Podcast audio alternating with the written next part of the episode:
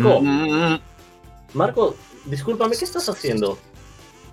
Perdón, creo que escucho voces. Marco, te, Hola, oye, desde acá de Perú, oye, Marco. ¿Cómo estás, Sandro? ¿Cómo estás, mi hermano? Bien, no, disculpa, no te había visto. Estaba, estaba tan, tan, tan concentrado eh, eh, y no me has preguntado qué estaba haciendo. Sí, te estaba diciendo, ¿qué estás haciendo? ah, perdón. Sí, sí, sí, obviamente. Pero, pero eh, esa pregunta yo creo que todo el mundo sabe lo que estaba haciendo. Estaba haciendo vocalizos para colocar mi voz. Tú, colocar tu voz. Colocar tu voz. Sí, mira, cuando yo hago esto, mm, estoy colocando mi voz, la estoy colocando acá adelante para que mi voz se proyecte bien y, poder cantar con técnica. Pero la voz se coloca, ¿Lo podemos colocarla, o sea, podemos decir, ponte acá, ponte acá abajo, muévete de tal lugar, ponte en otro lugar. Qué buena pregunta. De hecho, es una muy buena pregunta que podría ser eh, discutida en este episodio y, ver qué es lo que opinan también nuestros eh, telespectadores y, discutir acerca del, concepto de la colocación de la voz. Tú, tú hiciste una muy buena pregunta. ¿La voz se puede colocar? ¿Se puede decir colócate aquí, colócate allá, ponte acá, ponte... ¿Se puede colocar la voz? Pero, sin embargo, tú te has dado cuenta que todos en algún momento de nuestra vida utilizamos o hemos utilizado los conceptos de colocación. yo me imagino, yo, y, es muy común, es muy común que ahorita que lo dices, claro, o sea, en algún momento cuando, cuando dirigía coros o cuando trabajaba con gente, tratando de hacer entender o hacer llegar a las personas, de, que quizás me entiendan la idea, decir, llévalo a la máscara, o trata de sentirlo en la frente, o trata de decirlo, entonces un, se va creando esa idea o se va creando ese concepto popular de decir, ah, estamos colocando la voz en tal posición. Pero claro. creo que es bueno ahora sí aclarar eso, ¿no? Sí, sí, sí, claro. De hecho, el concepto, si nos vamos, por ejemplo, a la definición de colocación, colocación es como poner sobre, es como poner algo sobre otra cosa. Es como si yo digo, tengo mi mano y coloco, pongo el celular sobre mi mano. Eso es colocar. Pero la voz es algo tangible, es algo sólido, algo palpable que nosotros podamos tomar y ubicar en cierto lugar. ¿Qué crees tú, Sandro? No, la voz básicamente es un elemento de alguna manera, si podemos decirlo, virtual. Es algo que, que no tiene forma, no lo podemos tocar. Es, es solamente vibraciones las cuales están rodeando paredes, en este caso musculares que tenemos adentro, ¿no? Y se adapta, se adapta en base a la forma que tenemos, que nosotros llamamos tracto vocal, ¿no? Y se va adaptando en base a eso. Sí, pero yo te aseguro, te aseguro que muchas personas que nos están mirando deben estar sorprendidas, porque durante toda la vida han utilizado y han escuchado de sus maestros, o incluso muchos maestros de canto, también utilizan la palabra colocar la voz. Ahora, ¿está mal utilizarla? Yo creo que no está mal utilizarla, pero sí hay que saber bien a qué nos referimos realmente en lo concreto cuando hablamos de colocación. Y cuando hablamos de colocación, nos estamos refiriendo a la sensación de vibración. es.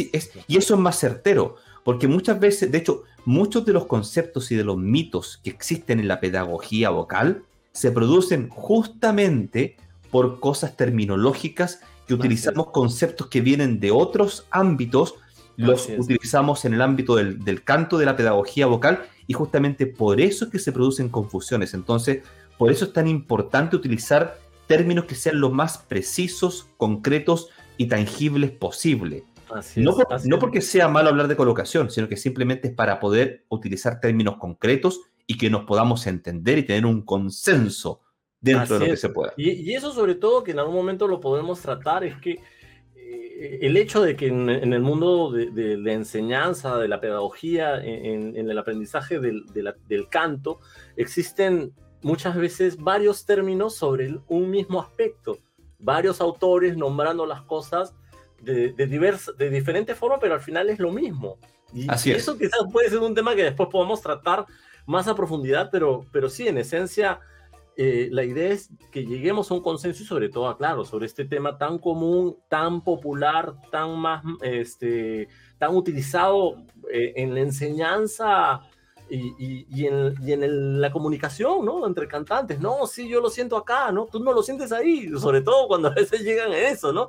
Y uno se puede quedar y se siente mal. Oye, él lo siente en la frente y yo no lo siento, entonces lo estoy haciendo mal. Quizás, no lo sé. De, hecho, para que, para que nuestros amigos que nos están mirando en este podcast puedan entender más a este par de locos que se pusieron a hablar de un tema que es supuestamente un tema que es así, les podríamos explicar de la siguiente forma. Cuando nosotros producimos voz, las cuerdas vocales son los pliegues vocales, como se dice técnicamente. Salud, salud, salud, Sandro. Está, está, pisco, chileno, me imagino. Ah, que pisco chileno, Darth Vader va a saber lo que te va a hacer. Ok, perfecto. Bien, entonces, eh, ya, no, no, no me interrumpan. Mira que yo estaba en una conversación seria, académica. Vamos a lo serio, vamos a lo serio, vamos a lo serio. Entonces, cuando pasa el aire por los pliegues vocales o las cuerdas vocales, como se dice comúnmente, vibran, oscilan. Y esta oscilación produce también vibración, oscilación de las partículas de aire que está dentro del tracto vocal, que son las cavidades que están por sobre las cuerdas vocales. Y estas partículas de aire, al vibrar, oscilar, producen el sonido que nosotros denominamos voz, ¿no es cierto? Esta, el, la vibración de los pliegues vocales se transmite a través de las partículas de aire. Y esas partículas de aire vibran en todo el tracto vocal. Es por eso que el concepto de colocación, a pesar de que todos los utilizamos o todos lo hemos utilizado, no es el más concreto, porque la voz no es algo tangible, como dijo mi querido amigo Sandro León. No es algo que nosotros podamos colocar, moldear tocar y poner. Lo que ocurre es que lo que nosotros sentimos como colocación son simplemente sensaciones de vibración en nuestros tejidos de la cara de la cabeza, que también obedecen a una respuesta a la vibración que ocurre en las cuerdas vocales y a una vibración de las partículas de aire que está dentro del tracto vocal. Pero muchas veces nosotros pensamos de que la voz se está colocando porque la sentimos en un lugar, porque la sentimos atrás, porque la sentimos adelante, porque la sentimos más arriba. Y claro, las sensaciones nos ayudan mucho y son muy buenas para el aprendizaje del canto. Son muy, muy buenas. Pero lo que no hay que hacer, que nosotros lo hemos repetido muchas veces, es asociar a las vibraciones fenómenos físicos o fisiológicos que creemos que están asociados, pero que en realidad no lo están. No sé si tú, tú en tu labor como, como uno de los grandes, grandes vocal coaches profesores de canto que tenemos en Latinoamérica, ¿cómo tú trabajas esto de las sensaciones o colocación? ¿Cómo se los explicas a tus estudiantes, mi querido Sandro? Si nos puedes contar. No te voy a negar que al comienzo, cuando empezaba a tratar de, de, desarrollar pedagógicamente una base en, en cual poder comunicarme con los alumnos, uno podía decir, sí, siempre partía con la premisa, no todos sentimos igual, pero al hacer, por ejemplo, vamos a utilizar más me baso con las combinaciones de las vocales. me dejo explicar, ¿no? Si por ejemplo quiero utilizar la UM, pero quiero que el sonido me suene como dumb sound. Mm, en la boca cerrada, por decirlo así. Mm, ok. Ajá, entonces podemos conversar, a veces ah, se da, conversamos, ¿dónde más o menos estás percibiendo? Ah, por acá, lo siento, ok, pero también sientes a tus músculos, sientes a, escuchas a tus músculos qué es lo que estás haciendo, sientes algo apretado, sientes algo suave, ¿no? O cuando hacemos algo, por ejemplo, vamos a usar la letra N, mm, o vamos a hacer que la N se combine con la G, y vamos a hacer que sea un poco más como un sonido de una mosca. ¿Dónde lo sientes? Oh, no, por lo general hay sensaciones comunes, pero no todos sienten igual. Lo importante es, eso, ¿no? Entonces, para poder entender lo que tú acabas de decir, tú realizas un trabajo de exploración de sensaciones, lo cual es muy importante, porque justamente la, la técnica vocal, que es poder producir patrones musculares aerodinámicos, se nutre, el, el input es, debe ser sensorial.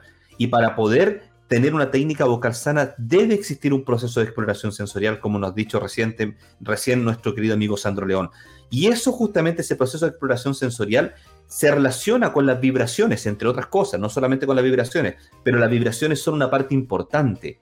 pero son eso, son vibraciones de los tejidos. vibraciones de tejidos. Exactamente. No es que la voz realmente se coloque. Ahora, no es, no es no hay que satanizar tampoco la palabra colocar, pero, sí tenemos que, pero sí tenemos que ser precisos. Nosotros no queremos decir de que el que dice la palabra colocación está en un grave error. No, pero, pero, pero sí el lenguaje preciso nos ayuda a entender el fenómeno vocal y por lo tanto nos ayuda a hacer una pedagogía un poco más efectiva sin darnos tantas vueltas. Así, es, así es. Básicamente, mientras, se convierta, mientras se convierte en un aspecto que nos permita eh, tener, darnos a entender y poder mantener una mejor comunicación o que sea fluida y que realmente el alumno sepa lo que estamos hablando o por lo menos encamine a lo que queremos orientar, ok, o sea, todo sea por eso, pero que no se quede con un, con un mal concepto en el cerebro, ah, debo de colocar, debo de colocar, debo de colocar, ¿no? Entonces, y, no te voy a negar, en algún momento me ha pasado,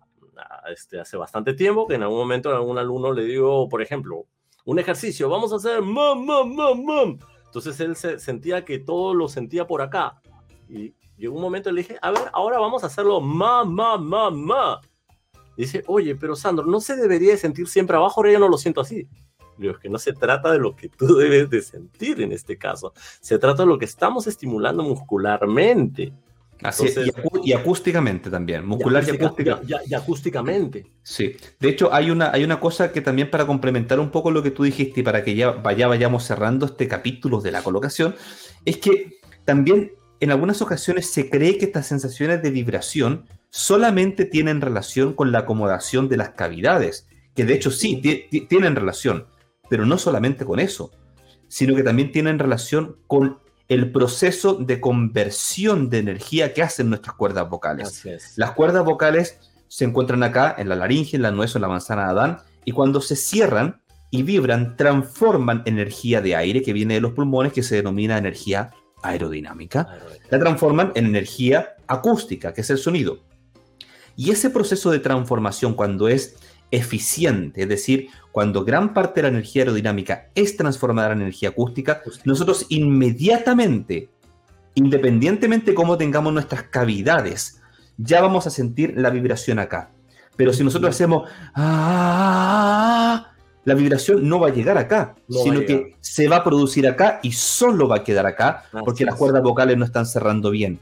Entonces, no creer que este proceso de sentir vibraciones, o como dijimos, el concepto de colocación, no solamente depende de cómo dispongamos nuestras cavidades, sino que la materia prima para sentir esas vibraciones se produce en las cuerdas vocales cuando están suficientemente, pero no exageradamente cerradas. Y Así que... y, solo para complementar, ¿no? Desde el punto de vista de, tips o, ejercicios, ¿no? Cuando, cuando tu maestro te dice eh, cosas como ahorita dice el ejemplo, ¿no? Eh, por ejemplo, que te diga, tenemos que hacer este ejercicio de esta manera, sonando, pero si tú lo haces, si tú lo haces, ya no es el mismo ejercicio y ya la finalidad no se va a cumplir y obviamente no vas a sentir o no vas a tener una base o, una estabilidad en tu voz, ¿no? Si igual digo, vamos a hacer, nay, nay, nay, nay, nay, y pero tú haces,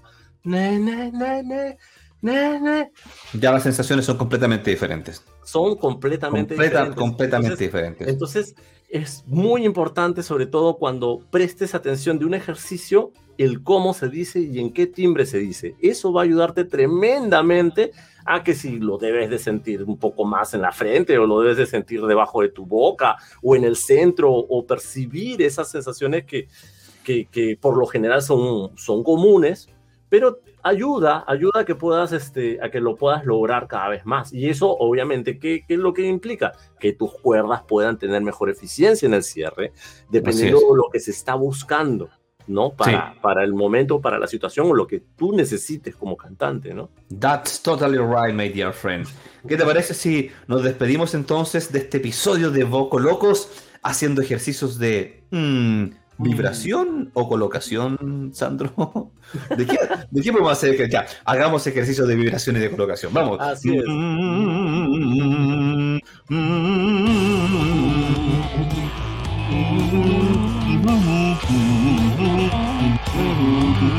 Bye bye. Bye, cuídense.